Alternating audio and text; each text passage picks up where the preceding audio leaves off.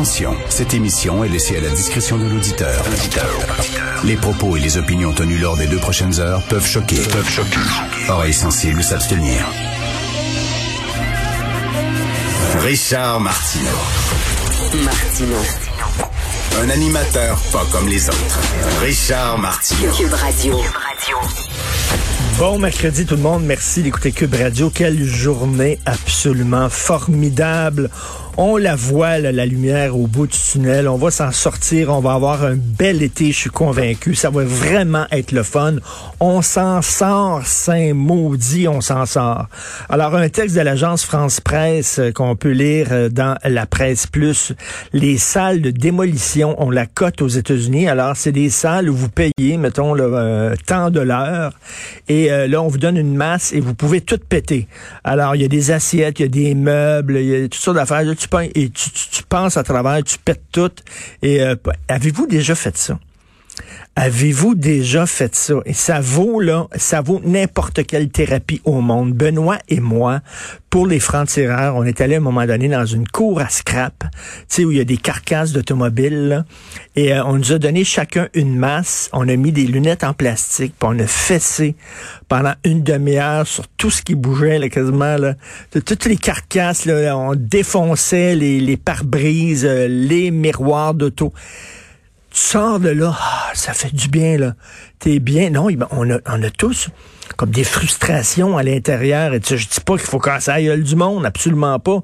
Mais des salles de démolition, je sais pas, il y a quelque chose. On, on se regardait, Benoît et moi, après ça, on était vidés, le grand sourire, on n'avait plus une once de frustration à l'intérieur, on était zen, gentil avec tout le monde. Donc, euh, vous savez qu'il y a aussi, il y a, des, il y a des salles à Montréal où tu peux lancer des haches.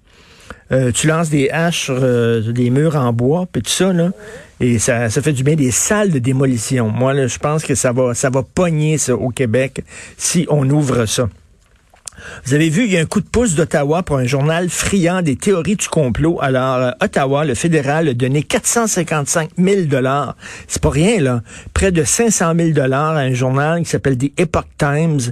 Et on dit que c'est un journal euh, qui fait la promotion des théories euh, du complot. C'est un journal qui fait la promotion des fake news, des fausses nouvelles. Je veux rien vous rappeler, là, que je veux dire, les églises, là, les lieux de culte, là, ils ne paient pas de taxes foncières, puis ils paient pas d'impôts. On finance des lieux où on fait la promotion de fake news. Dire, les religions, c'est quoi sinon des fake news? En disant, sais de telle et telle façon, sinon vous allez faire de la peine à un monsieur qui vit dans des nuages en haut avec une grosse barbe. Dire, on finance les fake news. Je vois pas en quoi c'était le, le prion à l'église quelque part est financé un peu par nos taxes et nos impôts aussi. Donc, c'est un peu comme des Epoch Times. Là. Je vois pas en quoi euh, les gens disent c'est bien épouvantable. Ça fait longtemps qu'on finance les fake news. Hey, ils l'ont, les gens de Pornhub, hein? Alors, vous savez qu'il y a une guerre contre Pornhub. C'est pas une guerre là, de, pur, de, de, de, gens prudes, là. absolument pas. C'est pas des gens qui disent euh, on veut pas de porno. Non, non. Si c'est entre adultes consentants, il y a aucun problème. Sauf que Pornhub, c'est n'importe quoi. Sais, on connaît la poubelle du ski, ça c'est la poubelle du sexe. Alors, euh, tu sortais avec une fille, tu t'es filmé en train de baiser avec, d'ailleurs, entre parenthèses. Je sais pas pourquoi les gens font ça, se filmer en train de baiser. Je comprends pas. Si tu pour tes vieux jours, ou tu vas être avec ta blonde à un moment donné, tu as 70 ans, tu dis, t'en souviens-tu, le 18 février 1982, là, on se laissait snapper solide, hein? T'en souviens-tu, on avait des brûleurs de tapis, là, on regarde ça, on regarde ça, on sort le DVD, puis on regarde, je comprends pas. Mais bref, ferme la parenthèse. Donc, tu t'es filmé avec ta blonde, ta blonde te sacré là pour un autre, t'es fâché, t'envoies cette vidéo-là à, Port, à Pornhub, ça va être diffusé. Euh, des viols, des agressions, des, euh, des gens qui ont pas... Euh, ben, qui sont pas matures, etc. Donc, il y a un problème avec Pornhub. Là. C'est pas, c'est pas être anti-porno. À un moment donné, il y, a, il y, a, un genre de porno qui est, qui est éthiquement responsable, peut-être.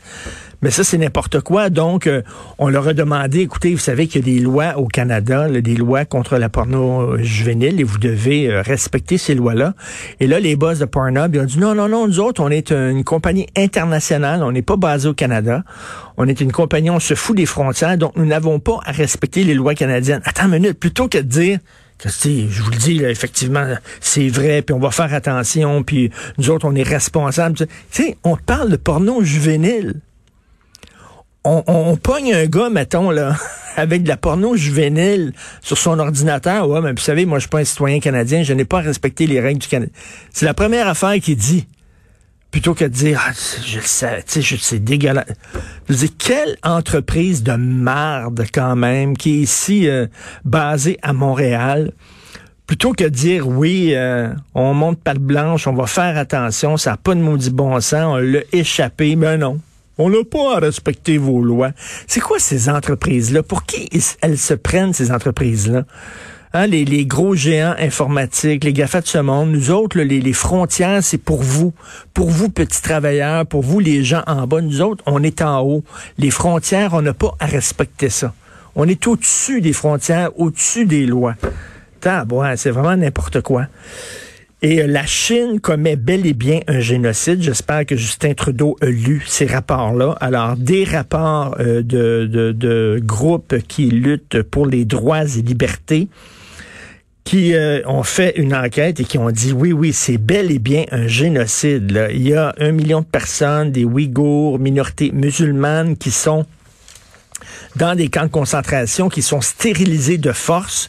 Et vous savez que Justin Trudeau refusait euh, d'utiliser le mot euh, génocide parce qu'il y a des il y a des ententes internationales. Quand tu dis euh, quand un chef d'État dit qu'il y a un génocide quelque part, tu es obligé euh, suite à ces ententes-là que tu as signées, d'agir.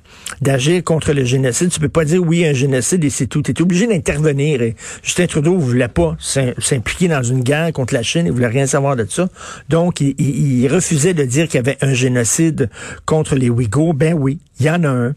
D'ailleurs, les gens qui trouvent la loi 21 islamophobe, en disant c'est épouvantable, attends une minute, là, vous voulez voir de la vraie islamophobie?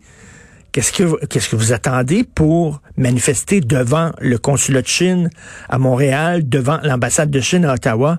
Si vous voulez vraiment voir des actes islamophobes, ça, c'est des gens qui sont mis dans des camps de concentration parce qu'ils sont musulmans, exactement comme on faisait dans les années 40 pour les Juifs. Voyons donc. C'est pas la loi 21 là, qui est la grosse loi islamophobe. Ce sont ces pays-là. C'est drôle. Hein? La gauche est tout le temps en train de manifester contre les pays occidentaux pour la moindre petite niaiserie, mais sauf que les, les, autres pays là, orientaux, tout ça, là, qui se foutent des droits de l'homme, on s'en fout. On ferme les yeux là-dessus. Et euh, en terminant, euh, je veux revenir sur ma chronique d'aujourd'hui dans le journal de Montréal. C'est une réflexion que je me faisais parce qu'on voit les gens en zone orange. Hein qui ont du fun. J'ai des amis à Québec euh, qui m'envoient des photos d'eux autres dans des restos avec un verre de vin, puis tout ça. Puis moi, j'ai l'impression vraiment d'être un petit enfant pauvre qui regarde dans une vitrine des gens avoir du fun, puis je peux pas rentrer parce que les autres ont du fun, puis moi, j'en ai pas parce que je suis en zone rouge. Puis j'ai hâte d'aller en zone orange pour m'amuser, moi aussi. Mais je pensais à ça, les pauvres ils sont tout le temps comme ça, eux autres. Les pauvres nous regardent tout le temps. Là. Ils sont l'autre bord de la vitrine. Puis ils nous regardent. On va au cinéma. Ça coûte cher, le cinéma. Là. Hein, puis la gardienne, puis tout ça. Là. On va au cinéma. Puis avec le popcorn, quand il y en a. On va au cinéma. On va au restaurant. On va dans des bars. sais, ces gens n'ont pas d'argent. Ces gens-là, finalement, sont toujours comme dans une sorte de confinement, dans une sorte de zone rouge. Tout le temps. Nous autres, on dit la zone orange va revenir. Hein, il va y avoir un déconfinement, puis on va pouvoir sortir, puis on va pouvoir avoir du fun, puis enfin s'amuser. Mais ces gens-là, ça changera strictement rien à leur vie, le déconfinement. Ils sont confinés à l'année. Ils sont à l'année, ils vivent parmi nous, mais ils sont à l'année, eux autres, en zone rouge. Et euh, je trouve qu'effectivement, la, la, pauvreté est une forme de pandémie. Il y a des gens qui vont dire, ben oui, mais ça s'attrape pas. Dans les minutes, la pauvreté, souvent, ça se transmet de père en fils et de mère en fille. Souvent, parents pauvres, enfants pauvres. OK, aller dans certains coins de Montréal, ils sont pauvres sur des générations. C'est une forme de pandémie et euh, on sait euh, on sait tous se serrer les coudes pour lutter contre la pandémie de la Covid. Euh, peut-être qu'on pourrait se serrer les coudes aussi pour lutter contre la pandémie de la pauvreté, que ces gens-là aussi puissent profiter tiens, des mêmes avantages et eux autres aussi avoir un peu de fun plutôt que toujours vivre en zone rouge. Vous écoutez Martineau.